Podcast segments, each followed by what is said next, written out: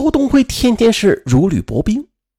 有一次，肖东辉和吴南平在吃饭呢，肖东辉随口就问了一句：“啊，哎，你头上有一根白头发，我给你拔掉吧。”可不成想啊，肖东辉的话还没说完呢，吴南平突然就把手中的碗筷扔向了他的脸，恰好就砸中了肖东辉的左眼。可吴南平似乎还是不解气儿：“你敢嘲笑我人老珠黄是不是？是不是嫌我难看呐？想去找那个狐狸精回来呀？”肖东辉捂着左眼，有苦说不出。之后啊，足足一个星期，他的左眼都看不清东西。就这样，肖东辉一边对吴南平唯唯诺诺，一边还要偷偷的去照顾李文艳的生活，因为他的心中实在是舍不得放下李文艳。为了躲避吴南平，肖东辉替李文艳又是租了一套房子，只要有机会，他就过去陪陪她。只是。不断的奔波在两个女人之间，肖东辉渐渐的就有些心力交瘁起来。一天晚上，肖东辉和李文艳约好见面。吃完晚饭，肖东辉啊就壮了壮胆，对吴南平说：“呃，这单位有急事儿要我回去加会儿班。”于是，在吴南平的谩骂声中，肖东辉逃也似的离开了家，就赶到了李文艳那儿。昏暗的灯光之下。肖东辉和李文艳就相互的依偎着，轻声的诉说着对彼此的思念，回忆着两人相识相恋的那些种种甜蜜的细节。不知不觉中，已经聊到了凌晨。那或许啊，人在深夜中就特别容易敏感吧，或者说是特别的伤感。李文艳不知怎么的啊，说着说着就开始责怪起了肖东辉：“那天你老婆打我，你为什么不阻止？你也太没有用了。”你到底是不是真的爱我呀？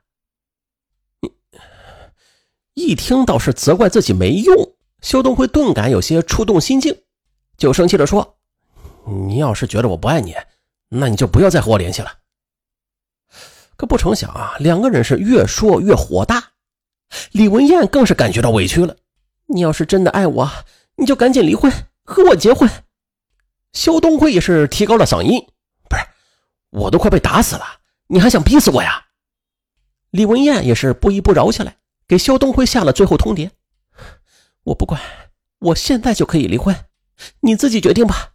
你要是不离婚的话，我们就分手。”肖东辉就辩解说：“啊，你又不是不知道啊，我家里那个母老虎有多凶，我也是身不由己啊。”李文艳步步逼近：“照你这么说，那我算是什么名堂啊？你是不是男人呢？”你那么没有用，怪不得被老婆打。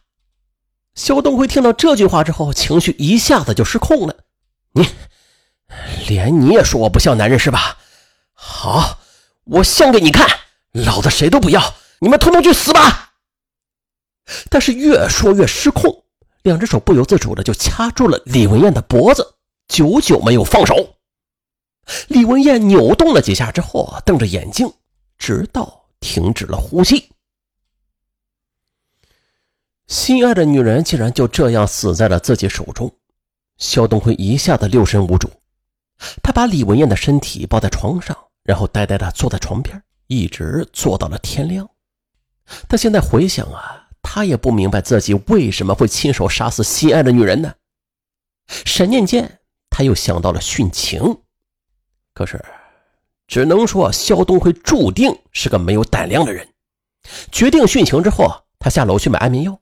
可是药房的营业员就按照规定啊，就只卖给了他六七片，这完全达不到他想要的效果呀。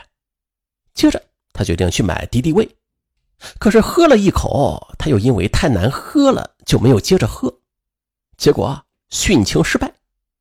随后他又想到了跳楼，然而啊，当他真的走到了楼顶往下跳的那一瞬间，他又退缩了，他想跳。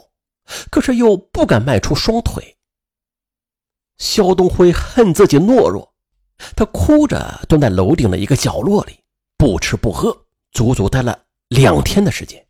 直到肖东辉单位里的人几天不见他，向警方报案之后，警方才在楼顶上找到了他。肖东辉哟，怎么说呢？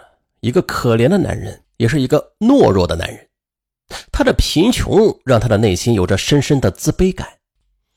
那如果啊他不是遇上了这样凶悍的老婆的话，或许他只是平平淡淡的过着自己的人生吧。可是偏偏啊，命运弄人，在经过了长时间精神和身体上的压抑之后，让他最终走向了极端。呃，婚姻中啊，不管是男人还是女人，如果遇到家庭暴力，受害人应该是拿起法律的武器去维护自己的合法权益，啊，再或者留下证据起诉离婚。法院对于家庭暴力这方面也是零容忍，一经核实就会判离的，啊，千万别做失去理智的事儿。好了，本案就到这儿啊，我是尚文，咱下期再见。